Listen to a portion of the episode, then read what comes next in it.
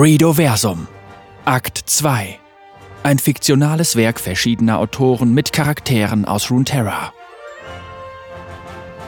Folge 3 Der Hexenzirkel von Nero. Teil 2 Ein großer Kuchen stand schwarz im steinernen Backofen und ein unangenehm verbrannter Geruch drang in ihre Nase.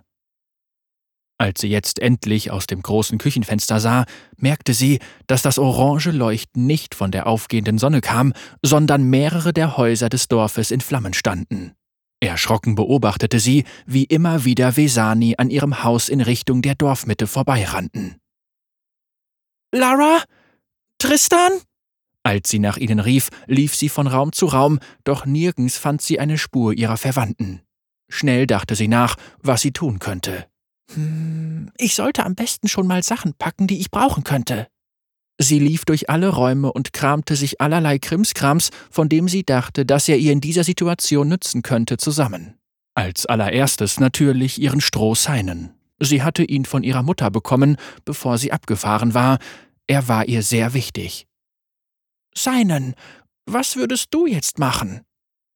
Das kleine Strohtier schaute zu ihr hoch, die kleinen schwarzen Knopfaugen in stummer Stummheit zu ihr aufschauend. Sie rannte wieder in die Küche. Ein Messer, das konnte sie immer gebrauchen.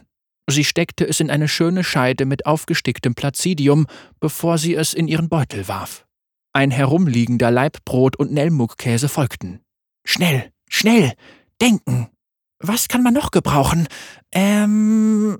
Sie drehte sich im Kreis immer und immer schneller, bis sie schließlich zusammenbrach. Was war los? Sie hielt ihr Plüschtier fest umschlungen und suchte Schutz und Hilfe bei ihm.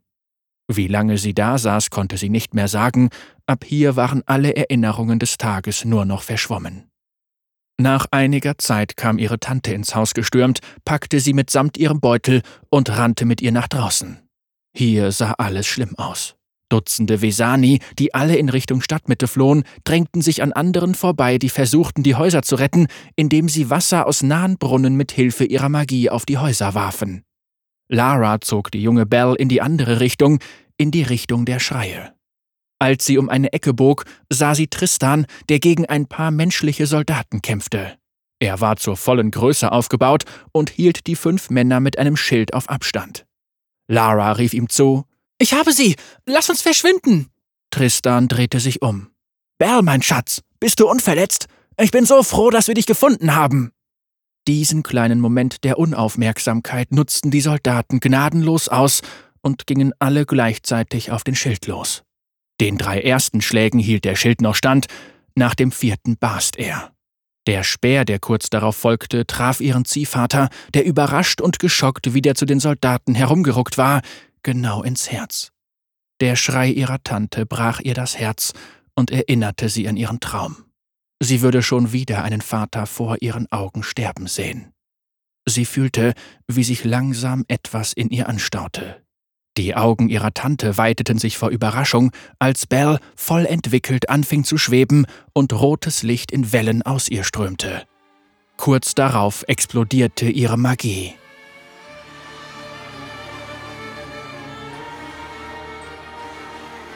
Bells Erwachen. Ihre vor Panik weit aufgerissenen Augen jagten fiebrig von rechts nach links, während Belle verzweifelt um Kontrolle über ihren Körper rang. Sie verspürte einen unbändigen Drang zur Flucht, doch ihre Beine weigerten sich hartnäckig, ihr zu gehorchen. Auch ihre Arme waren zu keiner Bewegung fähig und fühlten sich unnatürlich steif an. Einzig ihre neun Schwänze zuckten unkontrolliert in alle Richtungen. Belle, beruhige dich. Ich bin's. Nur mit Mühe gelang es Bell, die auf- und abschwellenden Töne um sich herum Morganas vertrauter Stimme zuzuordnen. Ihr Puls raste noch immer, doch sie kämpfte gegen das zügellose Entsetzen in ihrem Inneren an und zwang ihre Aufmerksamkeit auf die Wahrnehmung ihrer Umgebung. Zögerlich schälten sich die Umrisse gemütlicher Möbelstücke aus dem verschwommenen, von aggressiven Lichtblitzen geprägten Bild, das ihren Geist vernebelte, heraus. Belle blinzelte angestrengt, um die unliebsamen Eindrücke abzuschütteln. Sie befand sich in Morganas Schlafzimmer, doch die Welt schien aus den Fugen geraten zu sein. Das wuchtige Eichenbett, das edle Nussbaumtischchen, die verschnörkelten Schränke und Regale. Die gesamte Einrichtung flog in einem unkontrollierten, mit Platzdeckchen, Blumenvasen und Büchern garnierten Wirbel um sie herum. Durch den chaotischen Strudel hindurch konnte sie nur gelegentlich einen Blick auf Morgana erhaschen, die in einiger Entfernung erneut ihre Stimme erhob. Bell? Bell, geht es dir gut? Bitte antworte mir! Die besorgte Ansprache drang wie durch einen Schleier gedämpft zu Bell vor. Sie versuchte einen Schritt in Richtung ihrer Freundin zu unternehmen, doch noch immer fühlte sich ihr Körper wie gelähmt an. Schwerfällig senkte sie ihren Blick, um verwirrt festzustellen, dass sie von den Schultern abwärts in Ketten roten, halbtransparenten Lichts eingewickelt war, die in Morganas rotglühenden Handflächen ihren Ursprung fanden. Morgana. Was? Kaum hatten die verständnislosen Worte ihre Lippen verlassen, fand der Sturm ein abruptes Ende und die zuvor wild durch die Luft gewirbelten Objekte fielen an Ort und Stelle zu Boden. Morgana ließ erleichtert ihre Hände sinken und Belle spürte den Druck von ihren Gliedmaßen weichen, als ihre magischen Fesseln sich auflösten.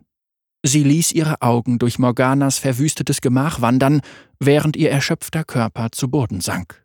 Unvermittelt beschlich sie die schreckliche Befürchtung, mit ihrer Anwesenheit nichts als Unheil für alle zu bringen, die ihr lieb waren.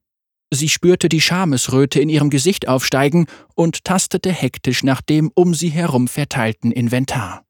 Morgana eilte an ihre Seite und hielt ihre noch zitternde Hand in der Bewegung auf. Belle, nun beruhige dich doch erst einmal. Wir werden hier schon alles wieder schön herrichten. Die junge Vastaya nickte dankbar, die Tränen zurückdrängend. Die Geschehnisse hatten ihr sichtlich zugesetzt. Schluchzend ließ sie sich in einer innigen Umarmung von Morgana halten, die noch immer kein Ende gefunden hatte, als Camilla und Violet ins Zimmer gestürmt kamen. Was ist passiert? Ist euch etwas zugestoßen? fragte Camilla, eine ältere Frau mit strengen Gesichtszügen besorgt. Ich war gerade auf dem Weg zu Andromeda, doch plötzlich konnte ich eine Welle unglaublich mächtiger Magie spüren, die hier ihren Ursprung fand.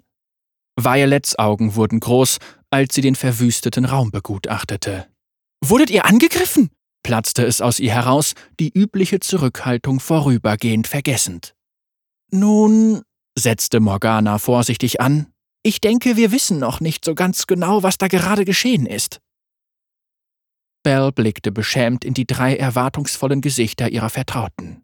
Schweren Herzens beschrieb sie so genau wie möglich, was ihr in ihrer Trance widerfahren war, und Morgana fügte hinzu, wie sich die Kräfte der bewusstlosen Vastaya auf ihr Umfeld ausgewirkt hatten. Ratlose Stille folgte den Ausführungen. Schließlich ergriff Camilla erneut das Wort. Ich denke, wir sollten die Bedeutung dieses Geschehens in Ruhe ergründen. Belle, Du musst müde sein. Violet, nimm sie doch bitte vorerst mit zu dir. Mach euch beiden einen Tee und sorg dafür, dass Belle sich erholt. Es geht mir gut. Ich würde wirklich lieber helfen. Keine Widerrede, ordnete Camilla mit erhobener Augenbraue an. Dir wohnt eine ungeheure Macht inne, und wir können es uns nicht leisten, erneut von ihr überrascht zu werden.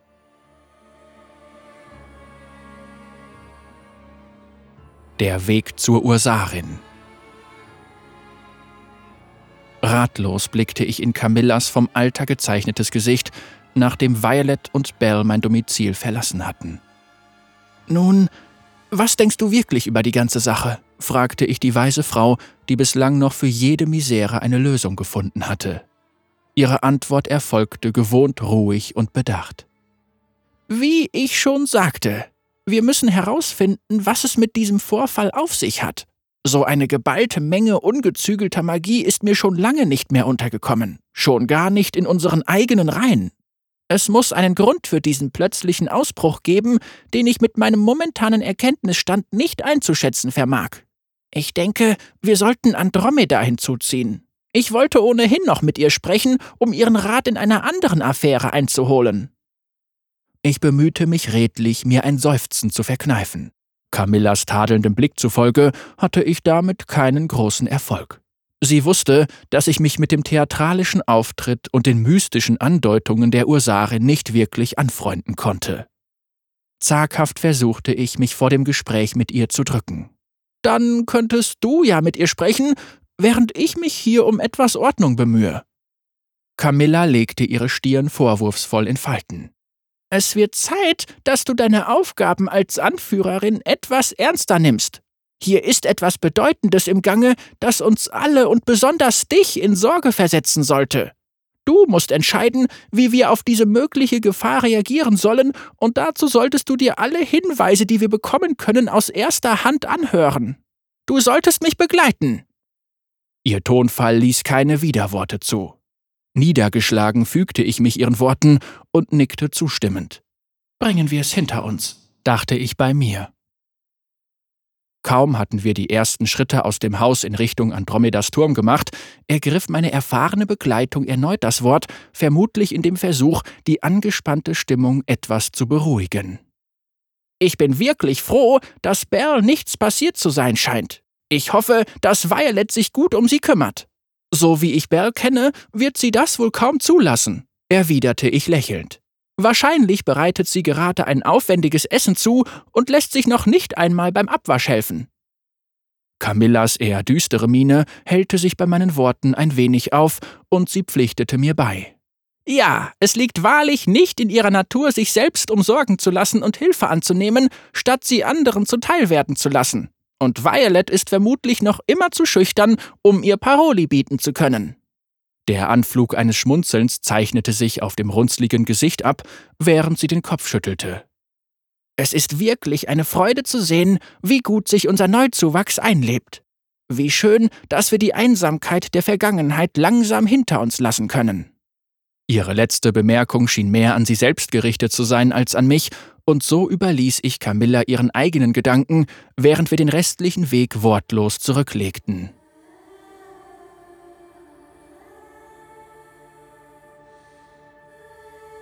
Der Zirkel. Camilla erinnerte sich an eine andere Zeit, eine andere Morgana.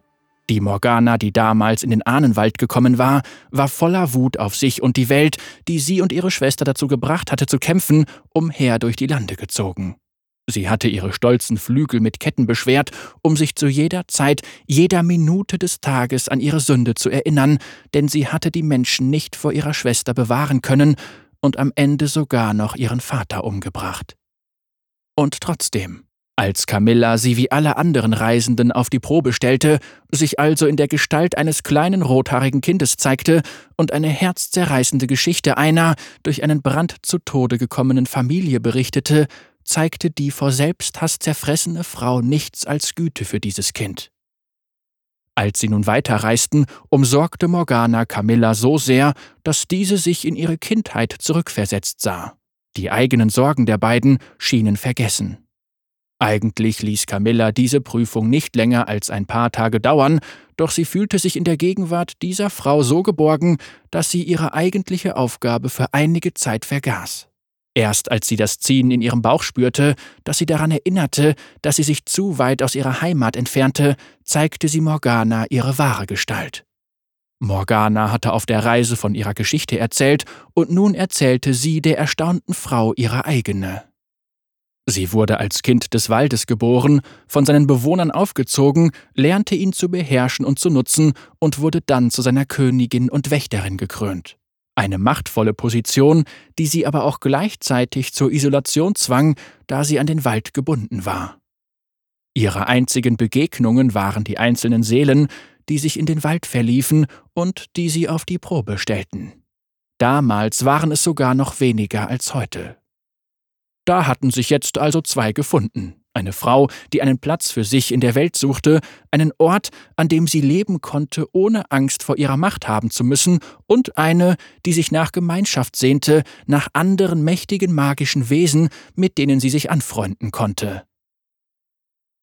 Ein halbes Jahr zog vorüber, ein Wimpernschlag für einen Genius Loki, und einen Aspekt, in dem sich die zwei, nun Freunde, über die Götter und die Welt unterhielten, über den Schrecken der Runenkriege, die fast den Ahnenwald vernichteten.